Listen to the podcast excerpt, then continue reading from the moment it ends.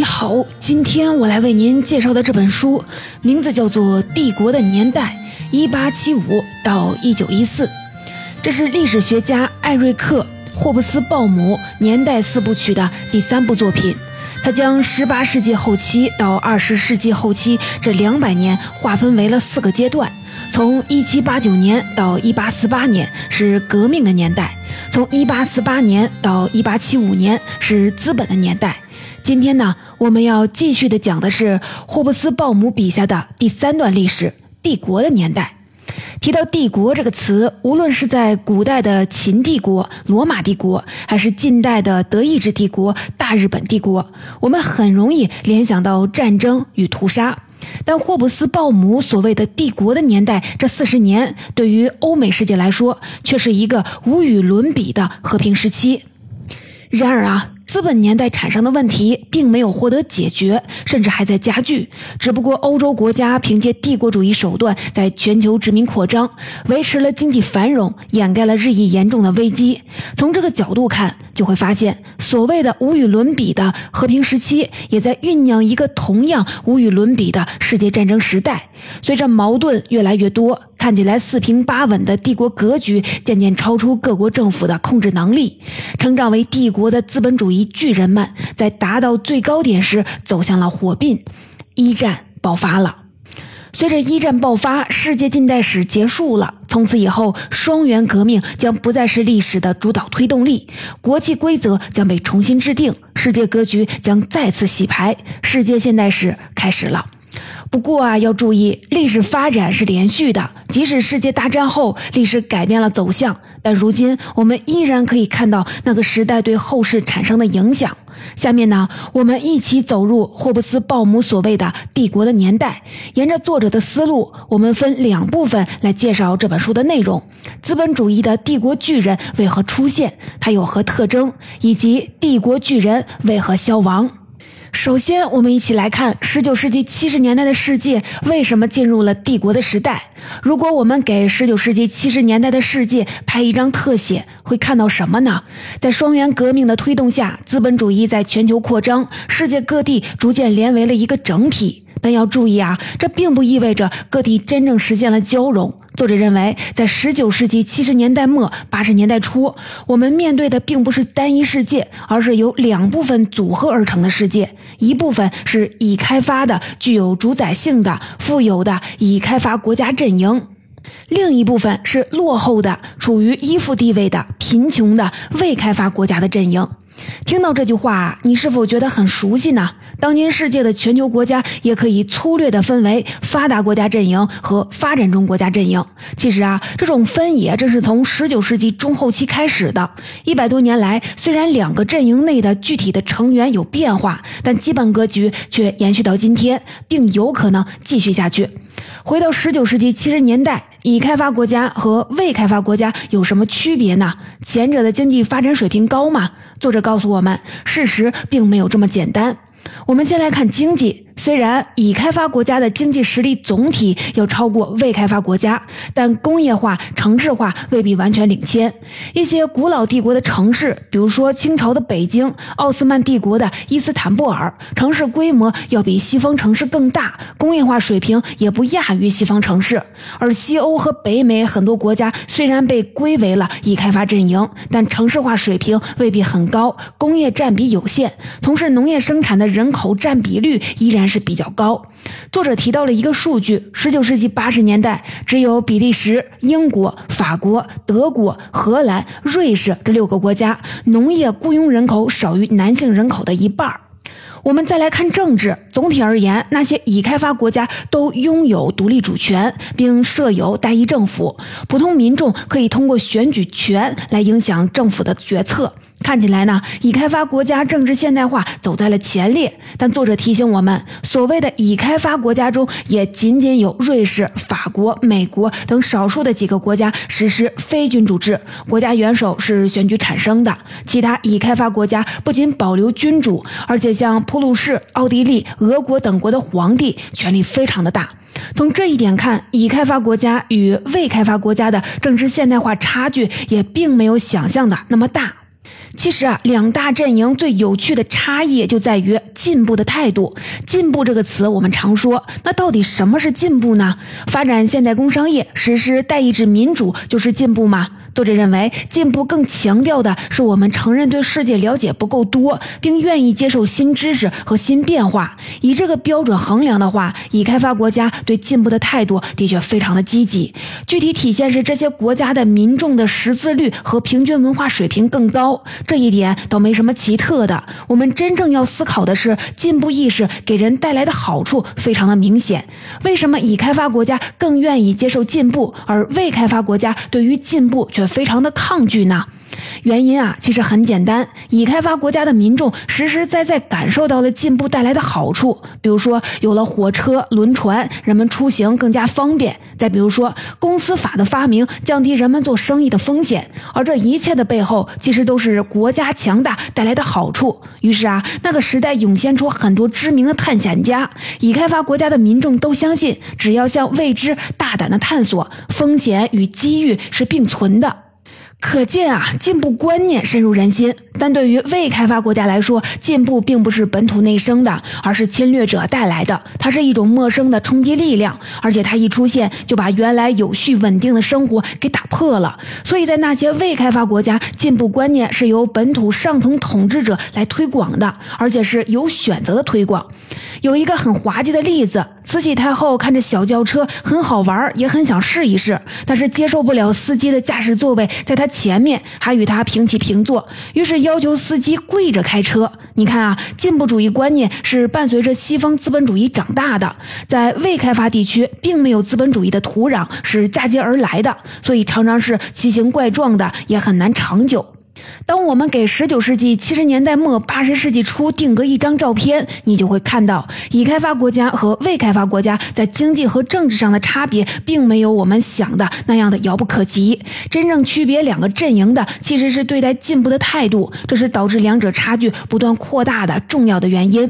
在这个背景下，帝国的年代如何出现呢？已开发国家看起来前途一片光明，却在十九世纪七十年代遭遇了危机。关于这部分啊，我们在资本的年代当中有过详细的介绍。简单说呢，就是资本主义经济过度的自由发展，引发了恶性竞争，各个企业不顾市场需求，盲目扩大生产，导致生产过剩，产品价格下降，因此引发了连锁反应。无论是从事工商业的人，还是普通农民，都遭到了打击。应该怎么办呢？面对经济危机，已开发国家首先拿出的办法是筑起一道墙，也就是实施贸易保护。这种手段很多国家现在还在用，它有两个效果：一方面可以避免国外的产品进入本国，挤占本国的市场，影响本国产业发展；另一方面呢，也可以促使本国工业集中精力的满足本国需求，而不是一门心思的只顾在海外扩张。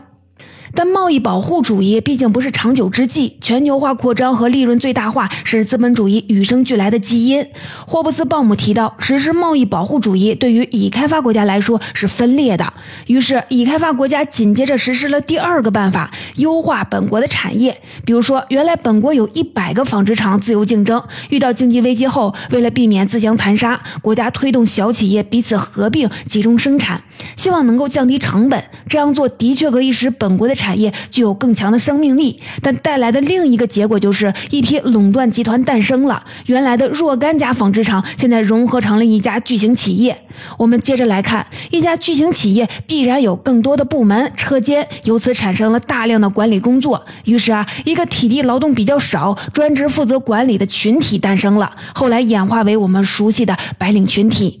不过啊，资本主义经济要想继续的发展下去，只靠关起门来发展本国的产业还不够。这时啊，几乎所有的已开发国家都做了一件同样的事情，这就是将本国经济战车的切换档位从自由主义模式切换换成了帝国主义模式。帝国主义经济模式到底有什么特殊之处，让已开发国家都纷纷跟进呢？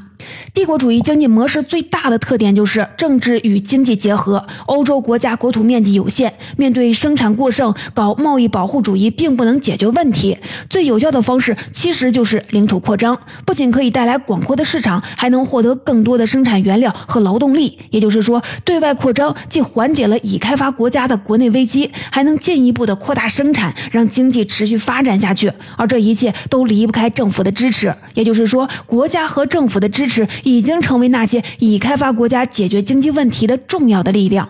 由于已开发国家的具体情况不同，所以啊，这些国家对殖民地的需求定位也不一样。以英国为例，金融是英国的支柱产业之一，所以英国的手段之一是扩大对殖民地的投资。当时，印度是英国最重要的殖民地，为了保障本国的利益，英国占领了从本土到印度沿线所有的战略要地。客观上，英国对殖民地的掠夺的方式，并不像其他欧洲国家那样的竭泽而渔，而是注重可持续的压榨。为了达到这个目的，英国殖民者相对比较注重对殖民地的投资和教育，因此这些地区整体看来经济比较繁荣。英国发展金融业，本国的工业则被美国、德国承接了。所以啊，美国和德国对本土殖民地的定位，主要是作为原料供应地和销售市场，用于保障本国工业的发展。欧洲大陆国家法国跟前面的这几个国家都不太一样，一直以来法国的地缘政治问题都比较严重，东部和西南部有老牌的强国西班牙、奥地利，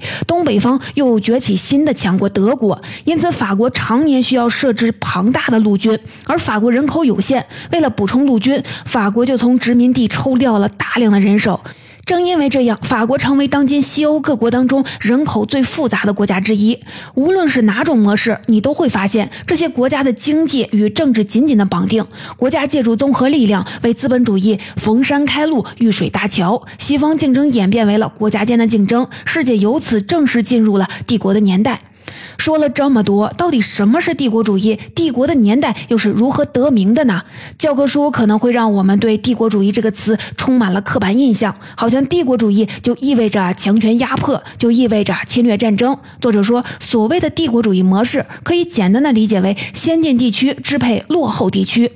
当世界的规则变成了先进地区支配落后地区，世界便进入了帝国的年代。十九世纪七十年代以后，英国、法国、美国、德国等等欧美强国瓜分了非洲、大洋洲的所有的领土，并在拉美和亚洲地区划定了各自的势力范围。这些国家都迅速的膨胀为了一个幅员辽阔的大帝国。其实啊，从一八七五年到一九一四年这个时期之所以被称为是帝国的年代，作者还讲了更朴素的理由，就是这四十。年里自称皇帝、女皇的人格外的多。特别说明一下，皇帝和国王是两个概念。皇帝对应的是帝国，国王对应的是王国。帝国意味着本国统治者掌握着制定秩序、推广秩序的能力。我们提到的帝国往往疆域广阔、族群众多，而王国却不具备这个特征，只是一位国王管理着一小块的国土。简单算一下，在这四十年间，欧洲的德国、奥匈帝国、俄国、土耳其和英国。的统治者都自称是皇帝或者是女皇，其中有两个国家是十九世纪七十年代新出现的，分别是刚刚实现统一的德意志帝国以及正式占领印度的大英帝国。在亚洲的中国、日本、波斯，在非洲的埃塞俄比亚和摩洛哥，当地统治者也被称为是皇帝。在一八八九年之前，南美的巴西也有一位皇帝。上面我们提到了十多位皇帝或者是女皇，可惜啊，不到半个世纪，也就是一战结束的时候，这张名单当中就只剩下了七位。帝国的年代或许真的是世界上皇帝最多的历史时期。简单总结一下，帝国的时代并不是突然出现的，它伴随着十九世纪六十年代资本主义经济的繁荣以及七十年代的经济危机而来。帝国主义模式是以开发国家为缓解本国经济危机才采取的换挡的动作。按理说啊，党位切换后问题应该得到解决。既然这样，为什么四十年后欧洲爆发了世界大战呢？下面啊，我们就来看帝国的年代呈现了什么面貌。作者提到，在帝国的年代，世界经济呈现出这么几个特点。首先呢，资本主义经济的地理范围大幅扩展。例如说，在1880年到1913年这三十多年间，农产品的国际贸易量增加了三倍，甚至人口稀少的加拿大也是如此。显然啊，当地生产的粮食并不是供本地人食用的，而是销售到国际市场上的。书中还提到，南美的阿根廷是当时主要的小麦出口国，但阿根廷劳动力有限，当地的麦子是意大利劳工远渡大西洋来到阿根廷收割的。由于每年意大利劳工都要定时的往返一趟，所以他们获得了一个绰号“燕子”。可见啊，世界各地的资源都被整合进了国际市场当中。另外，帝国时代的经济与之前相比更加的多元化。英国不再是工业国家的单一中心。如果观察数据，你就会发现，英国在世界上的工业产值比重在不断的下降。一九一三年，世界工业和矿业生产，美国占比高达了百分之四十六，德国也占到了百分之二十三点五，而英国只占到了百分之十九点五。这使得英国已经转型，凭借金融服务业保持对世界的影响力。帝国时代的经济还有一个突出的特点。政治在经济的发展当中扮演的角色越来越重要。十九世纪中期是资本的年代，人们崇尚自由竞争，但经历了十九世纪七十年代的经济危机，人们开始怀疑市场的自我调节能力真的能靠得住吗？于是啊，国家和政府越来越多的出面调节，最终呢，各国的经济的竞争从个别企业的自由竞争转变为了国与国的竞争。这些已开发国家通过采取帝国主义模式瓜分殖民地，缓解了国内经济问题。低谷过去后，世界经济迎来了又一次的飞跃。说完经济，我们来看政治。帝国时代的政治最突出的一个特征就是大众政治在已开发国家兴起。你是否还记得一八四八年革命带来的变化之一就是？崇尚自由贸易的资产阶级获得了政治权利，因此推出一系列支持资产资本主义经济发展的政策。他们的举动事实上打开了一个阀门，因为啊，很多还没有选举权的人发现，通过斗争便可以获得政治权利，于是纷纷要求政府赋予他们更多的权利，尤其是选举权。在十九世纪六十年代初，英国国内只有百分之八的成年男子享有选举权。一八六七年和一八八三年的改革法案颁布后，成年男性选民人数扩大到了百分之二十九。在比利时，一些普通的民众为争取选举权而搞。总罢工，结果一八九四年后，享有选举权的成年男性占比从百分之三点九增加到了百分之三十七点三。政治在这个时代发生了根本的转变，传统的精英政治的黄金时代一去不复返了。但要注意的就是，民主政治是个很复杂的事情，并不是所有的选民都有能力直接的参与。于是啊，政治团体在这个时代兴起了，选民们会选择跟自己政治诉求相近的人组成政治团体，选出代表替自己表达诉求。有的团体代表小农利益，有的代表新兴的白领利益，有的替工人说话，有的替小资产阶级说话。慢慢的，这些政治团体越来越专业，越来越成熟，政治团体演化为了政党形态。我们今天。熟悉的欧美国家政党政治，就是在这个年代逐渐成熟的。在追求民主政治的各个群体当中，有一个群体很特殊，这就是工人群体。虽然啊，除了英国以外，其他国家工人阶级占比啊并不高，但在已已开发国家的新兴工业城市，工人群体已经是一个第一大群体了。跟我们想的或许不同，工人群体并非是天生就拧成一股绳。作者认为，一个城市的工人往往来自于全国各地，甚至世界各地，彼此的口音、信仰以及在这座城市从事的工作不同，追求的理想生活也是不一样的，所以相对松散，政治诉求也不明确。其实啊，早在1848年共产党宣言发表的时候，工人阶级的奋斗目标就已经明确了，是要彻底的改变资本主义的剥削制度。但我们知道，在资本的年代、帝国的年代，总体上资本主义经济是不断发展的，资本家免不了给工人分一杯羹。当工人阶级感受到物质条件有所改善，便更加不愿意积极的参加政治活动了。除去经济和政治以外，帝国年代还有很多值得关注的地方，比如说民族问题更加的活跃。在十九世纪中期的资本的年代，只有少数几个强有力的民族提出民族国家诉求，比如说德国、意大利。但在十九世纪末的帝国的年代，不少小的族群也有样学样，提出了独立诉求。再比如说女性解放的问题，很多人以为近代以来女性地位是在逐渐提高的，但作者提到，在传统的家庭作坊时代，丈夫和妻子合作维持生计，那时的女性社会地位比较高。然而到了工业时代，很多工厂只招男性的工人，男性成为家庭唯一的经济来源，女性地位随之下降。然而到了帝国的年代，很多办公室工作机会出现了，不少女性从事了管理工作，获得稳定的收入，于是啊，女性解放被提上了日程。在文化领域，文艺逐渐从精英独享转变为了大众共享。过去啊，有钱有闲的贵族可以去剧院听歌剧，但随着电影的诞生，普通人也能享受娱乐。大众娱乐兴起，标志着人类艺术史从现代艺术走向了当代艺术。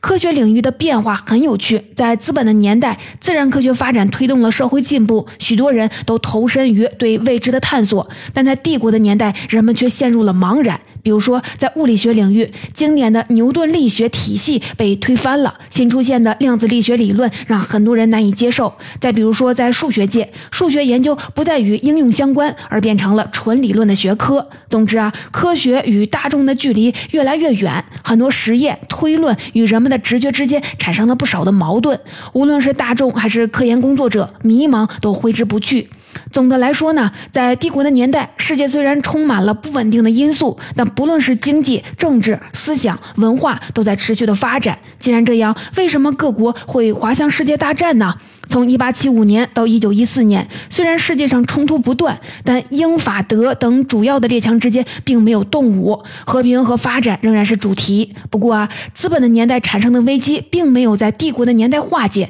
反而进一步激化了。欧洲的已开发国家在全球划分势力范围，但利益分割总是很难让所有的人满意。于是，欧洲各国掀起了狂热的军备竞赛，甚至彼此的拉帮结派搞联盟，局势啊越发的变得不可收拾。尤其是是德国统一，彻底改变了欧洲的均衡局面。原本周欧地区一直都是一盘散沙，这是欧洲势力的缓冲地，但如今竟然崛起了一个强大的政权，国际格局随之就发生了变化。对于德国人来说，好不容易实现了统一，当然要追求成为一个强国，并追求获得世界的认可。对于老牌的英国而言，原本法国和俄国是欧洲大陆最大的威胁，英国希望借助普鲁士来敲打法国、俄国，因此一直扶持普鲁士。但德意志帝国的出现改变了这一切，再加上法国在普法战争当中败给了德国，俄国在日俄战争当中败给了日本，法国和俄国不再是英国的威胁，英国跟法国、俄国便走近了。于是啊，欧洲的政治格局在快速的分化整合，出现了彼此对立的两大集团，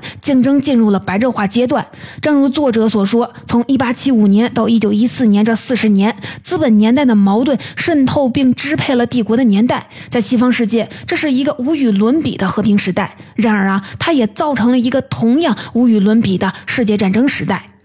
总结到这里，本书的精华内容我就为您介绍完了。帝国的年代虽然只有四十年，但对我们今天产生了深刻的影响。从大的格局看，已开发国家和未开发国家两大阵营形态就是这时形成的，政党政治传统也是在这时逐渐成熟的。从小的方面讲，大众娱乐普及，科研变得抽象，甚至中产阶级重视体育运动，而促成了现代奥运会的诞生。这些事情啊，都发生在这个时代。不过啊，这个时代也酝酿着巨大的危机。经历了资本的年代、自由主义无限制的发展的三十年后，欧洲社会面临着不可避免的周期性的经济危机。为了应对危机，欧洲已开发国家最终选择把殖民地当做了本国经济的缓释器，于是纷纷的向外扩张，演变成了一个个帝国巨人。但扩张过程当中，列强之间由于分赃不均而摩擦不断，正如气缸内的压强积聚到了极点，必须要有一次彻底的释放。在帝国的年代，累积已久的矛盾已经没有其他可以调节的办法了。